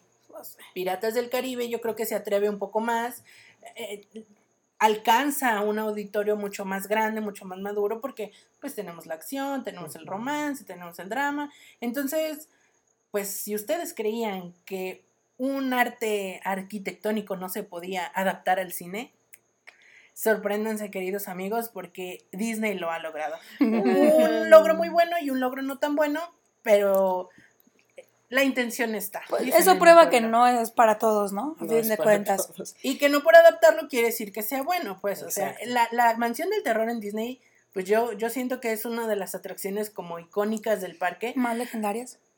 pero eso no le aseguró el éxito No, a la en película. absoluto. Que se quede como Que se atracción. quede como atracción, como también muchas otras adaptaciones que se le ocurrieron a otros creativos de otros estudios. Por, eh, hoy en día es muy común este, para las, por ejemplo, empresas de juguetes sacar películas, quiero decir, serias, tal vez, de sus, de, de sus productos. Y Eh, llegamos a la zona sí. experimental de las Ajá, de adaptaciones, las adaptaciones. porque aunque usted no lo crea, hasta los juguetes se adaptan para llegar a la pantalla grande.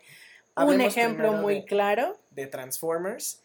Ah, Yo, exitoso en sí, sus principios. Claro, la primera yo la vi, no sé, a lo mejor era el hype de que yo era fan de los Transformers de niño, me gustaban mucho esos juguetes. Pero, ah, sí, al, ver- al principio era así como, ¿qué van a decir? O sea, ¿qué van a contar? ¿Qué, Son qué- coches Sí, claro, son coches. corriendo. O sea, la verdad es que, bueno, que yo, yo sí, corren. yo sí me declaro un poco fan de los, de los, de los autos. Y bueno, ver a este coche que va en movimiento y que va rapidísimo y de repente se transforma, hace este sonido inmenso y es un robot de no sé cuántos metros. Y además Ajá. de Shia LaBeouf. Shia LaBeouf. Que bueno, Es, dos. es un, y luego sale Megan Fox que también te dicen, pues quítate que ahí te voy. Megan Fox por dos. Exactamente, ahí ya es un buen combo y la verdad es que para mí, en mi opinión, la primera no estuvo tan mal, La seré primera franca. Sí, está chida. Sí ¿no? fui a verla Así como unas la cinco, cinco veces, ¿no? Porque sí me hice como un poco fan. veces, Madre mía. Este, poco. sí, Un mi poco. novio de, mi Yo novio la de ese tiempo creo que me dio un poco porque fue como, ya, culera, o sea, deja de venir a ver al cine tantas veces el Transformers y ni está tan padre, ¿no? Y ya, me topé Yo- con otro yo- novio que me dice lo mismo. Yo Pero bueno. repito la fórmula que con Piratas del Caribe, yo me quedo con las primeras tres, en donde sale Shia LaBeouf, y ya después, mira, ¿cómo te digo que ni siquiera llevo la cuenta de las que salieron después? Es que van cinco también. Yo me ¿no? quedo con la 1 y la 2, ¿eh? La, La tercera tercera, ya. Porque no sale Megan Fox, estoy segura. No, bueno, no es por, no es como que mi hit, pero la trama, híjole, ya la cambiaron tanto. Bueno, sí, me has hecho reflexionar. Creo que uno La y dos. forzaron mucho. Y sí, sí. fue como para alargarla y uno se da cuenta realmente. Pero lo interesante estuvo en la 1 y la 2. Creo que ahí Estoy de debió de, acuerdo. haber parado. Obviamente Rectifico. no. No le hacen caso a un mortal, ¿no? No, que Pero tanto que hasta sacaron un spin-off, ¿no? Que ahora que es Bumblebee, que no sé, a mí ni ganas me dieron. Ay, no, no, no, no. Pero bueno, este, no vamos.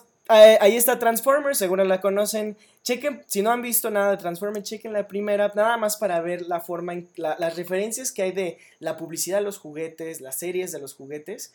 Por ejemplo, en la transformación donde sale Optimus Prime, se transforma por primera vez, se escucha el mismo sonido que en la serie animada de, Sí. de los 80s, 90s, 80s. como 90s, no juguetito. Y ah, sí, se oye como algo así, no estoy seguro, pero les dio, o sea, las- les ha dado todavía para mucho y supongo que les va a seguir dando para, para seguirles raspa- raspando Pues- las referencias. Otros ejemplos de Ujú. juguetes que se han adaptado a la pantalla grande son pues Barbie, icónica, Sí, Que siempre. tiene miles de películas. La película del de cascanueces. televisión. Fue la primera. Saludos a mis primas que la, ama- Fue la amamos esa película. sí, yo lo Y la de, creo que es este Barbie princesa y una tiene el vestido azul y una rosa. Como Ya se acordarán más mis primas que yo, pero Ustedes son no lo saben, pero Paola es experta en Barbie, en, en Barbie. en sí. su, este... Y ca- las que Kardashian, si quieren saber algo de las Kardashian y Barbie, este, acérquense conmigo, luego les paso mi Instagram. Habrá el podcast. Habrá un podcast Sí, de Paola de las Kardashian. Si quieren platicar de las Kardashian, yo estoy ahí disponible. Pero mientras tanto. Mientras tanto, sigamos con la... Regresando con- al Bueno, cascanueces. interminables las películas de Barbie, una para cada día del año también. Después tenemos dos ejemplos más recientes que uno como que vio que lo estaba haciendo la competencia y dijo, pues agárrate que yo también ahí te voy. Pues Lego, que también se Sí. adaptó a la pantalla grande. bueno, o sea, la primera ¿Y sabes película qué me padre. encantó? Tú, tú me desmentirás. Yo estaba en la idea y en la creencia de que efectivamente se había utilizado técnica stop motion para animar la película de Lego. Yo tenía la misma, tengo la misma idea. Y eso me encanta porque Sí. es como decirle a los, a, a- a los fans, a los seguidores de, de la franquicia de Lego, estamos viendo lo que ustedes hacen. Porque antes de que existiera la película de Lego, yo me acuerdo que existían estos pequeños videos en YouTube donde los niños, los adolescentes, creaban una historia pequeña animando con Legos sus historias. o Y sea, todavía, ¿eh? También, Todavía. este, saludos a, a Diego, eh, hijo de, de Rubén, en la oficina, que tiene un, un programa en, en- bueno, no, es que es un canal en Es YouTube, canal, se me sí. olvida que no es programa, que se llama Brick Teller y él también hace justo eso, pero es un, es, tiene 12 años, entonces él viene con ese mismo chip de hacer esta parte animada con Lego. Y eso Entonces, me gusta es mucho. una Y además super línea para seguir la animación, ¿no? Echa mano del, de la filosofía de Lego, que es básicamente... sí, eso sí. es lo padre de la primera película. No, y la segunda. La de Lego Batman es una cosa este muy aparte de lo que fue la primera película de, Lego Movie.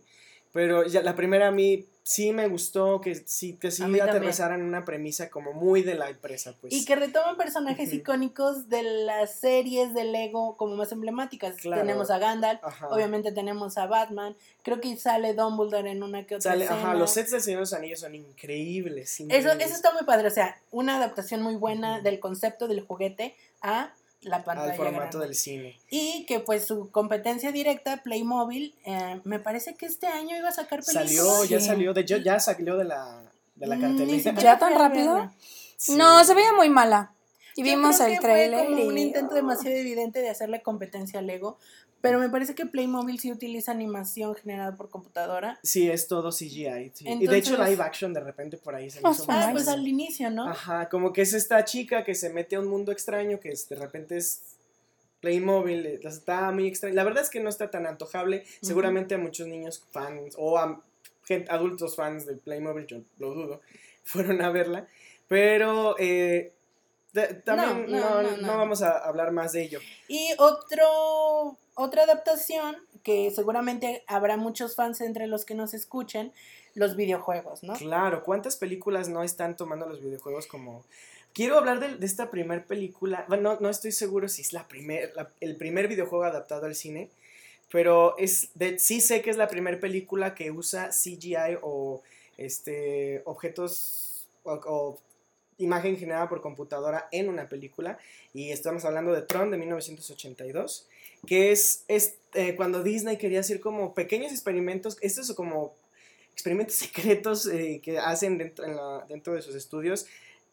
Mm, quiero aclarar, no es un podcast sobre crítica de cine de Disney, pero esta película se me hace muy interesante porque quería, eran precisamente, es una, una exploración entre qué podrían hacer. Y está basado en ah, un videojuego. Ah, Del arcade, Ajá, ¿no? del arcade. O sea, es la primera vez que vemos como eh, el concepto del videojuego en una película. O sea, que el personaje tiene que lograr algo como si, a la- a- en formato de videojuego y lo vemos a través de la pantalla del cine. Y está genial. Eh, la primera película eh, está genial por lo que es, no por lo que Lo nos que, es- dice. lo que se ve. Lo que se ve, porque si te pones a pensar, dices, bueno, estas cosas, estos gráficos súper cuadrados que hoy en día se, se dirían, bueno, esto está horrible, pero en ese momento eran así como, wow. lo más ajá, moderno, lo más- sí, por supuesto. Ajá, entonces, Yo no vi la de los ochentas, yo viste la, el fui víctima de la genialidad del tráiler de la nueva De que la salió nueva. creo en 2010. 2010, fue 2010, sí. Yo vi el tráiler de Tron 2010 y dije, no, no, no, esto va a ser Increíble. la cosa, o sea, visualmente Tron 2010 Tiene muy es buena dirección de arte. wow, sí. wow, wow, wow, wow. La historia sí está algo Flaquísima. confusa, yo diría. A ver, No, si no viste no, la no. primera, que dudo que mucha gente que la fue a ver haya visto la Ever, primera, no entiendes muchas cosas. Pero bueno, más videojuegos adaptados al cine, que ahorita ya es una tendencia. Una tendencia que a mí me llama mucho la atención y, y que creo que es un ejemplo, no sé, me parece muy interesante, Angry Birds. Sí. Como un juego que a alguien se le ocurrió así un día, ay, pues pajaritos que se avientan para tumbar bloquecitos y lo que sea, se vuelve un, un hype en todo tipo de device este, portátil. Los niños Y eh, todas las se edades. vuelcan ahí Más los niños. y de ahí es para todos lados. Sí. Juguetes, ah, Peluches, series, Este videojuego peluches. salvó a su Stickers, casa, bumpers. a su qué, podemos llamar la casa productora. Bueno, a Sí. su- a la empresa que la hizo, a Robio, lo salvó de la bancarrota, básicamente. O sea, ellos ya estaban así como probando con pequeños juegos y este fue así como, bueno, vamos a sacar este y ¡pum! Yo creo que Y ni siquiera ellos ¿no? imaginaban No, no, no. a dónde iba a llegar esto. ¿no? Y a- al grado que, bueno, todas las buenas cosas se sup- dice, alguien me dijo alguna vez que todas las buenas cosas tienen su película, yo no soy fiel creyente de eso. No, creo que no. Yo, la verdad es que tampoco tuve ganas de verla, pero la tenemos aquí listada como una de estas películas animadas eh, basadas en videojuego.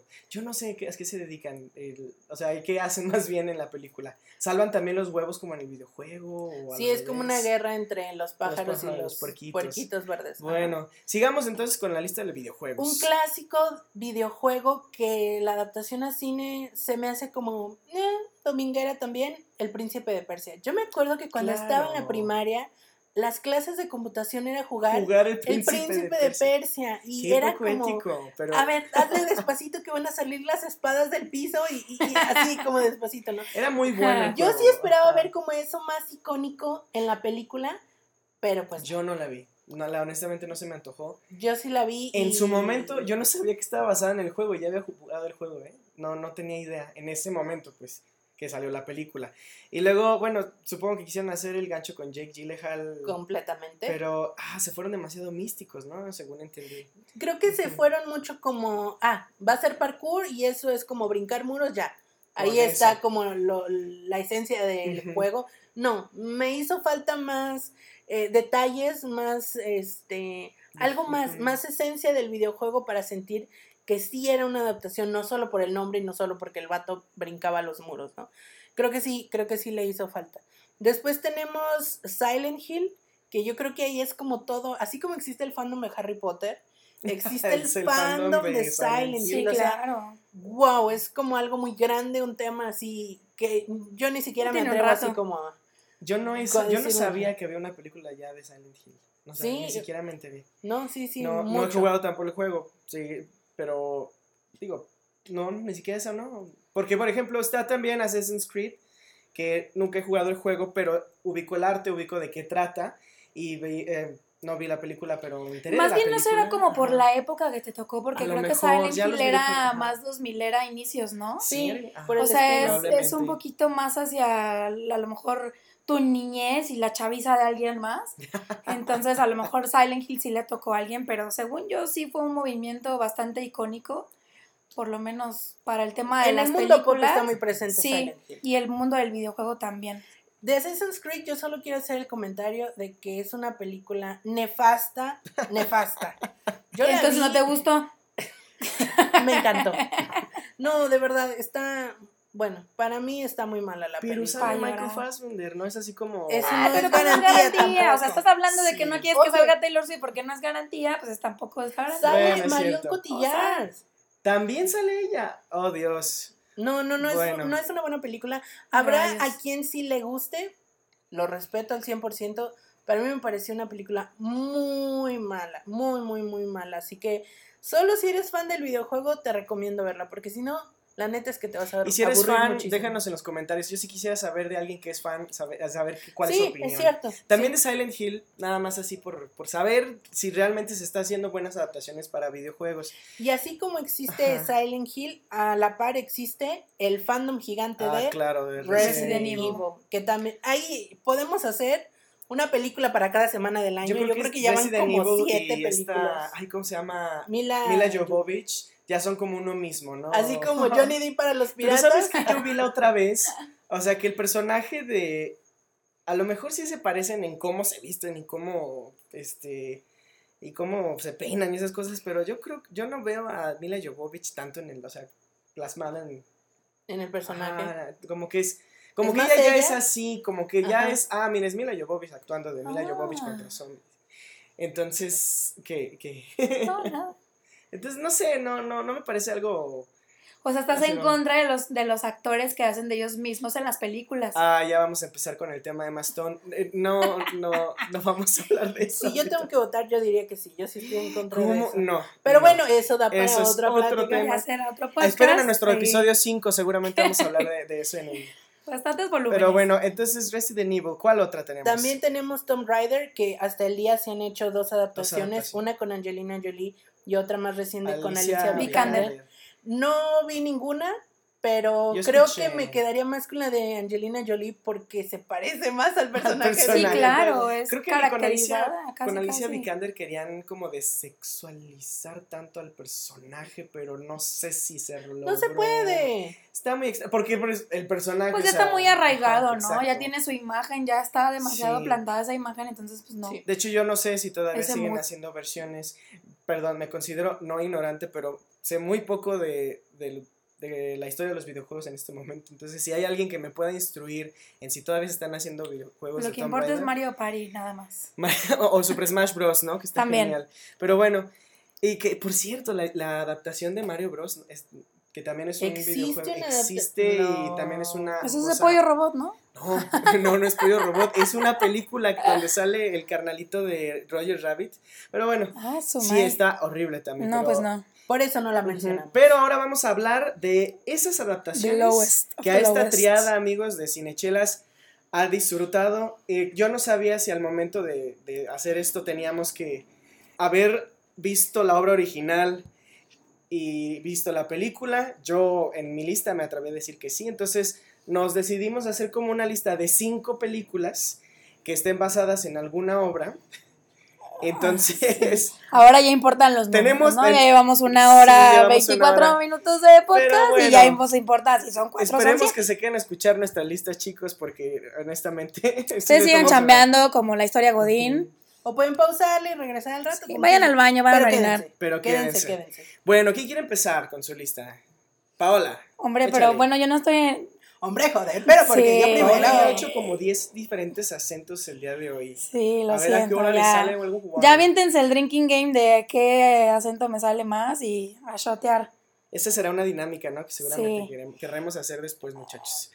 Bueno, entonces, Bueno, la mía, perdón, este, de lo primerito, la verdad es que, híjole, mi historia con los libros ha sido, independientemente de que tengo familia que lee bastante, mi historia con los libros adaptados empezó con, con, con Twilight, sí, sí, lo menciono aquí, Nadie los tres lo hemos visto, Todos los tres fuimos pasado. al cine a ver esa joya o esas joyas de películas, claro que sí. debo aclarar que Karina me llevó, yo no fui. Ese Karina movimiento emo en la UNIVA era real y todos hemos sufrido de ese movimiento o gozado de ese movimiento. Entonces, mi primer este, libro adaptado que vi pues fue, fue Twilight. Este, ¿Qué te pareció la adaptación? Y la verdad es que al principio estuvo bien, creo que las primeras, la 1, la 2, estuvieron bien, ¿no? El tema de la actuación, tanto de este, se me olvidó el Robert nombre de este güey que nuestro brilla. nuevo Batman. Sí, bueno, de, de la actuación de nuestro nuevo Batman está... Karina se acaba de enterar que es nuestro nuevo Batman. Por alguna razón se acaba de enterar, le acabamos de dar la noticia, se nos está yendo para atrás. Sí, Cari, lo siento. Pero creo que la actuación de este chavo, me- bueno, me dicen que, que ha hecho más películas un poco más interesantes y a mí se me hace muy flat, ¿no? No sé si es por el- la intención del personaje, no sé si es por la, la actuación de este chico, pero híjole, no soy fan ni de, ni de Robert Pattinson ni de Kristen Stewart, para nada. No. Después de esta adaptación, la verdad es que dije, mi historia con los vampiros está finished, fatality y Finish her. Sí, finish her y finish him y ya. Pero esa es la, la más que tengo. Y luego sigo, bueno, antes, perdón, de Twilight vi The Lord of the Rings, que esto fue acuñado por, por una prima mía también, este, más grande que yo, y soy fan de la saga. La verdad es que me gusta muchísimo. No he tenido la fortuna de verla últimamente, pero bueno, soy del fan de póster de cuerpo completo de Orlando Bloom.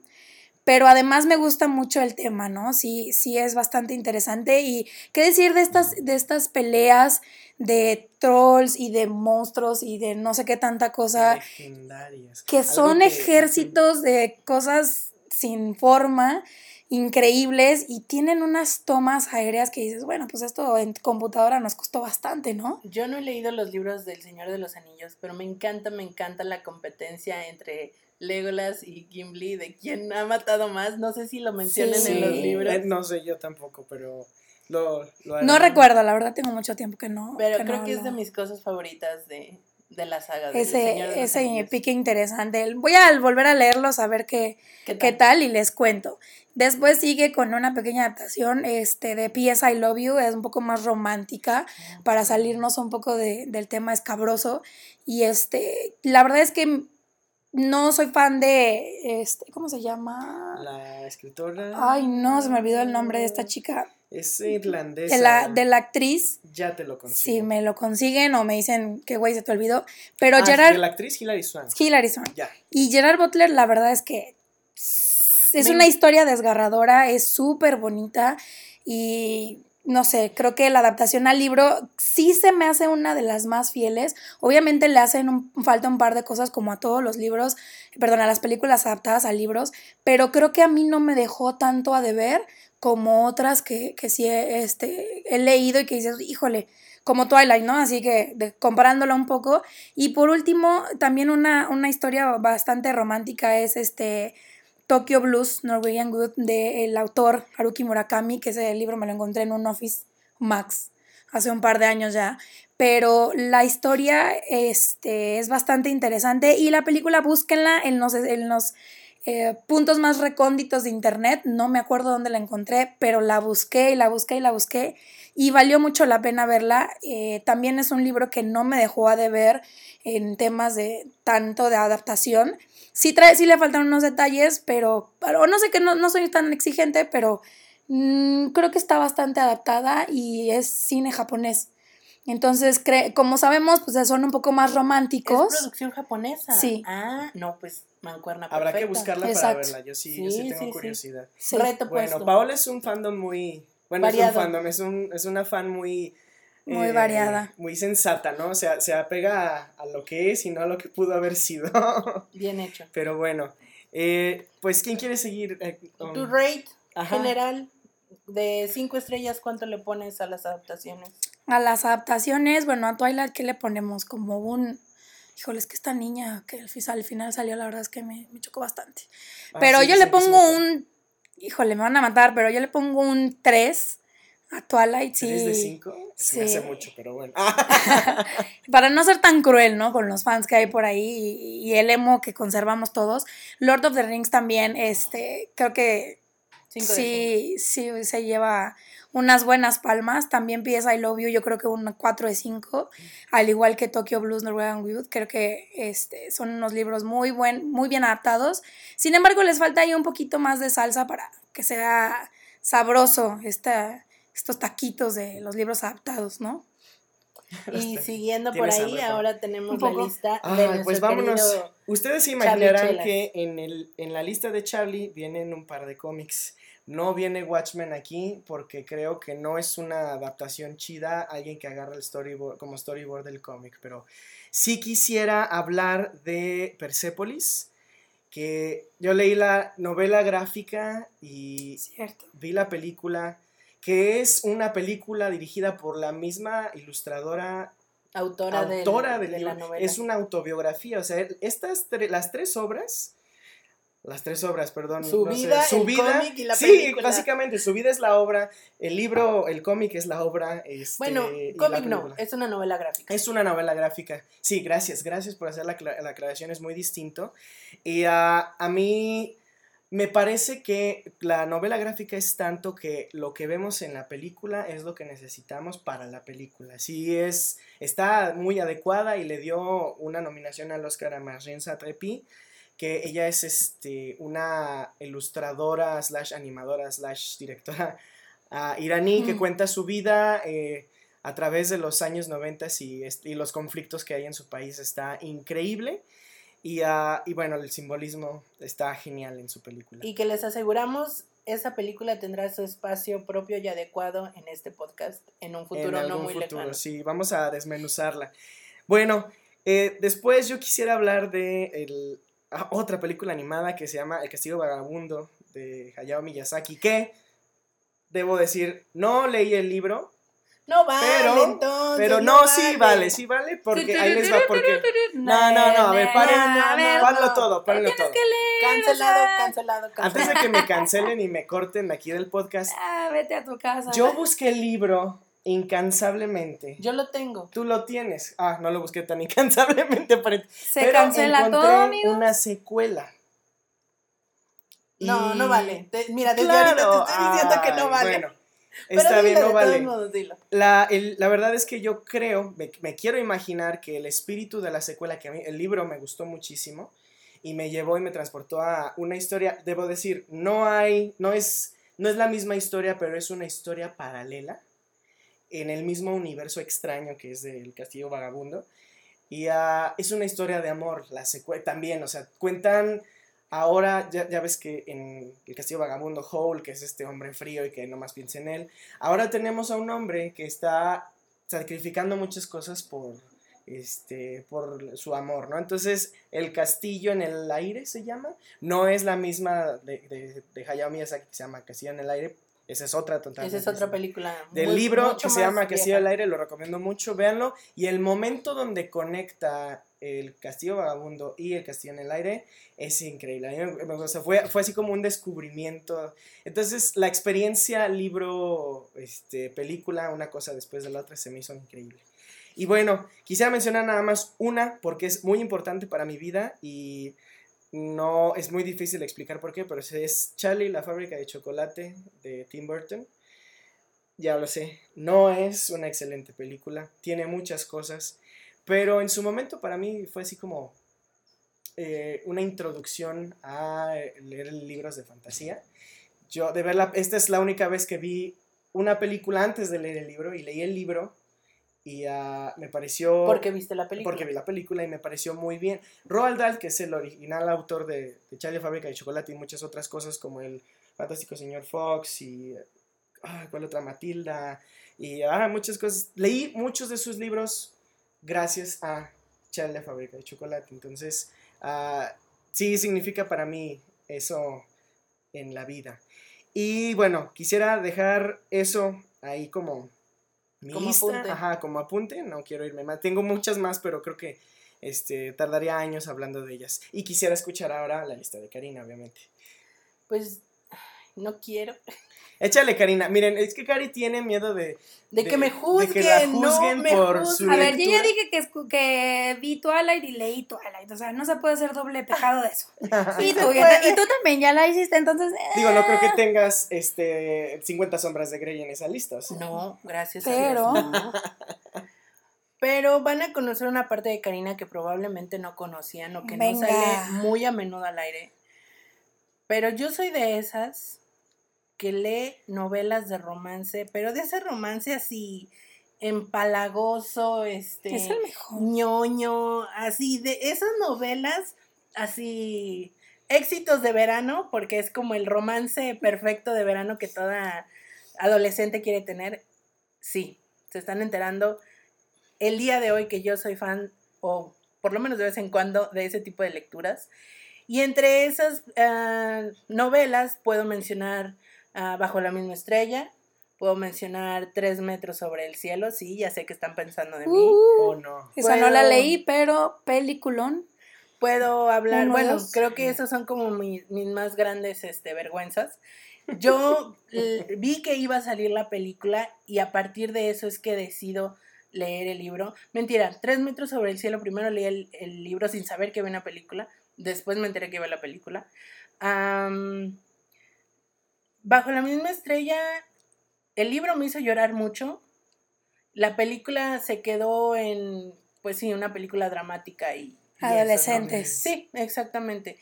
Miley Tres metros Cyrus. bajo el cielo creo que Sorry. es... Perdón, tres metros sobre el cielo.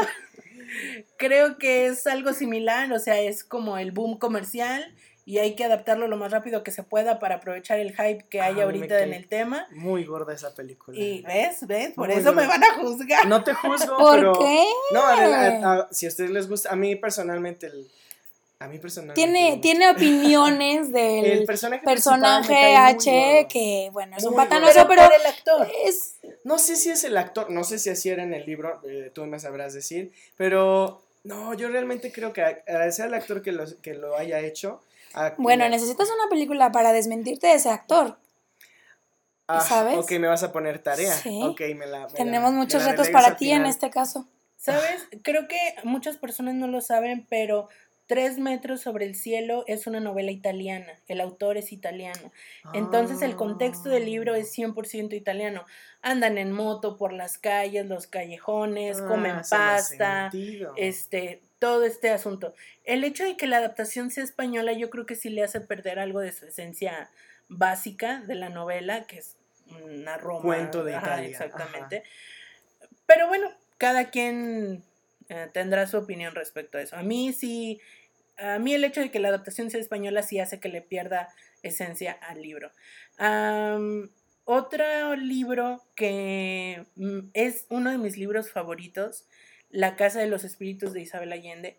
La adaptación me parece muy escasa, muy, muy escasa. Tenemos una Meryl Streep, tenemos un Antonio Banderas, tenemos algunas estrellas bastante conocidas. Es una película muy vieja y creo que eh, creo que adaptar todo el, el libro necesitaría por lo menos cuatro películas, porque ¿En el libro habla de cuatro generaciones distintas de una familia, entonces bueno, ahí está una saga. ¿no? retomar, Franquicias. retomar toda una historia de cuatro generaciones en una sola película, no, y tal es el caso de que la adaptación no lo Demasiada hace información. precisamente. Yo creo que podría convertirse en una saga y quien tenga el valor de hacerlo y lo haga bien, se va a ganar mi respeto y mi cariño el resto de Y tu cine. dinero. también. Porque lo vas a ir a ver.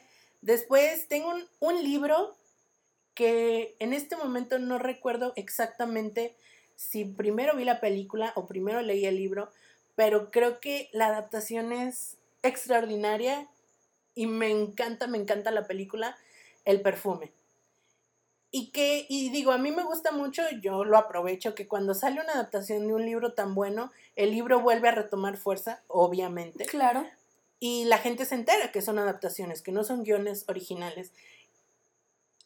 El trabajo literario del libro del perfume es exquisito. O sea, tú estás Sí. leyendo el texto y sientes los olores Ajá, en muy- lo más profundo de sensorial. tu nariz. O sea, describen los olores de los callejones de París y es como, Ugh. está en mi paladar. O sea, realmente el trabajo de la novela es extraordinario.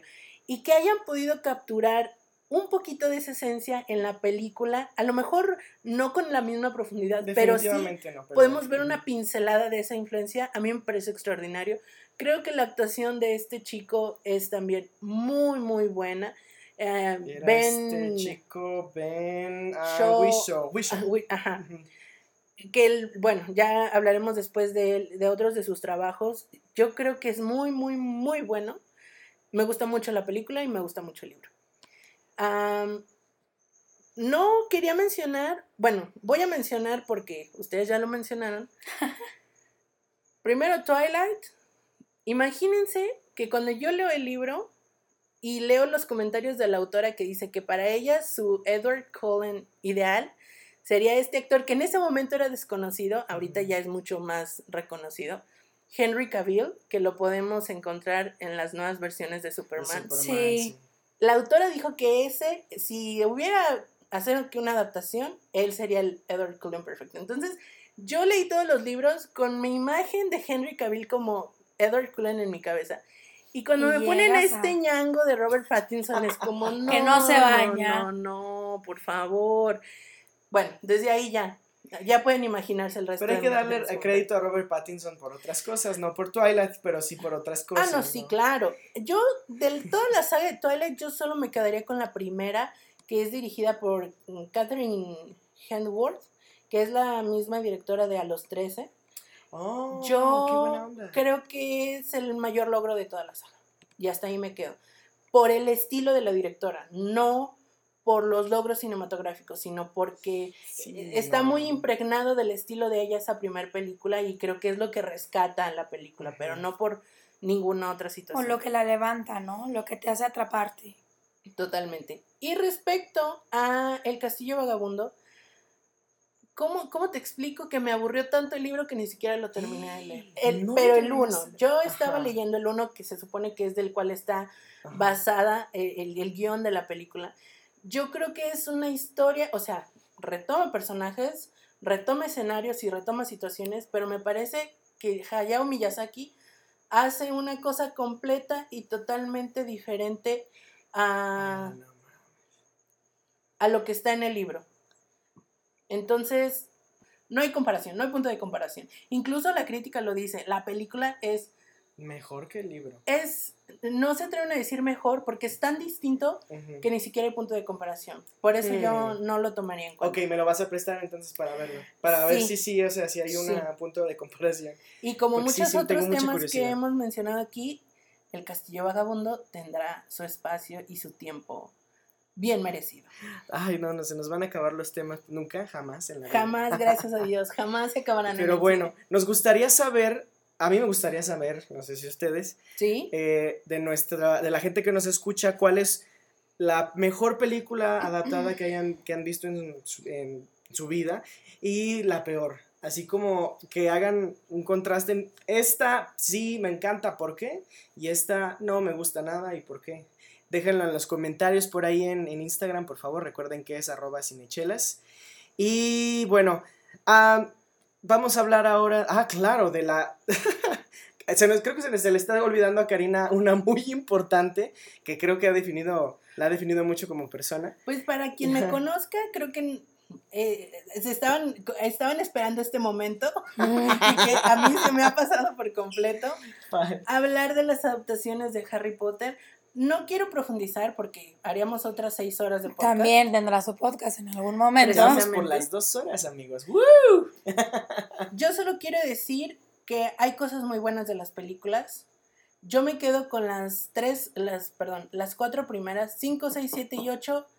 las puedo tirar a la basura y sigo perfectamente feliz. Odio, odio con todo mi ser y todo lo que soy y todo lo que siempre seré a David Yates por arruinar las películas de la manera que lo hizo en cuanto a dirección de personajes. O sea, porque en cuanto él llega a la, a la saga, todos los personajes se convierten en pepinos caminantes. O sea, yo no veo ah, emoción, yo no veo nada, yo no veo nada. Yo solo veo personas diciendo diálogos. Ni siquiera expresan nada, o sea, solo están diciendo diálogos. Y ves a David Yates hablar en una entrevista y es un pepino hablando, o sea, hagan de cuenta que lo imitaron así. Y pues no es de esperarse, o sea, ¿cómo puedes dar algo que no tienes? O sea, Un saludo a David Yates que nos escucha. que, que no- no, que no cuente con mi saludo, porque yo no, o sea, me quedo... Esperemos que se reivindique, reivindique que, bueno, que día. solucione eh, lo que hizo con Harry Potter. Fíjate que a mí no me disgustan tanto Ay, como no, a mí sí, a adaptaciones. mí sí, a mí sí. Ah, sí está raro que traigan un director novato a hacer este tipo de películas. Se me hace extraño, pues. Pero, no sé, a lo mejor, no sé si sea la estética, que, que de repente, o sea, la historia sí no tiene la complejidad que J.K. Rowling le mete a sus novelas. Pero, bueno, conecta de, de punto A a punto B al final, ¿no? Pero qué Entonces, fea forma de hacer. O sí, sea, no, o sea, ¿sabes con qué me quedo de las 5, 6, 7 y 8?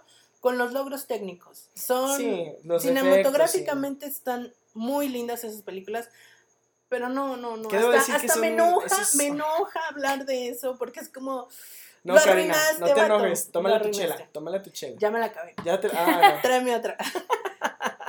Pero obviamente, bueno, no obviamente, como la mayoría de los fans, o por lo menos así cuenta la estadística, me quedo con el prisionero de Azkaban. Claro, no porque sea de Alfonso Cuarón, no, en absoluto.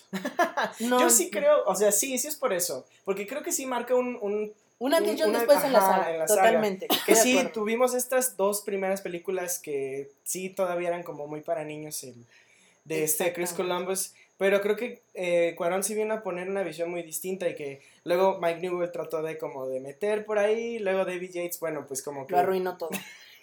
Pero bueno, no más Harry Potter. Vamos a lo que sigue, que en realidad es ya darle una conclusión a este tema. Ah, recuerden, las adaptaciones nacieron junto con el cine. Y el cine, si llega a morir, va a morir junto con el resto de las artes. Yo, yo- no, claro que nunca va a morir. Se va a, vol- a- va a evolucionar, pero va a seguir adaptando, ¿no? De hecho, va, ya está buscando, ¿no? Horizontes en el VR, en este, en el augmented nuevas reality, tecnologías. nuevas tecnologías. Y ah, va a seguir haciendo eso el cine, ¿no? Adaptar obras y adaptarse a las, eh, a las nuevas generaciones. Y a las nuevas tendencias Y en el nuevas arte también. sí. Ah, precisamente. Y bueno, Pues nos encantaría, nos encantaría muchísimo que nos compartas cuál es tu adaptación favorita, como lo mencionaba Charlie en un momento, que nos comentes cuál es tu adaptación menos favorita, así como yo con David Yates, así tú a quien le debes tus noches de pesadilla, y que nos dejes todos tus comentarios en nuestro Instagram, arroba cinechelas, ah, porque queremos leerte, queremos saber qué piensas, queremos conocer tu opinión. y bueno, vámonos a despedirnos. Yo fui Charlie Chelas.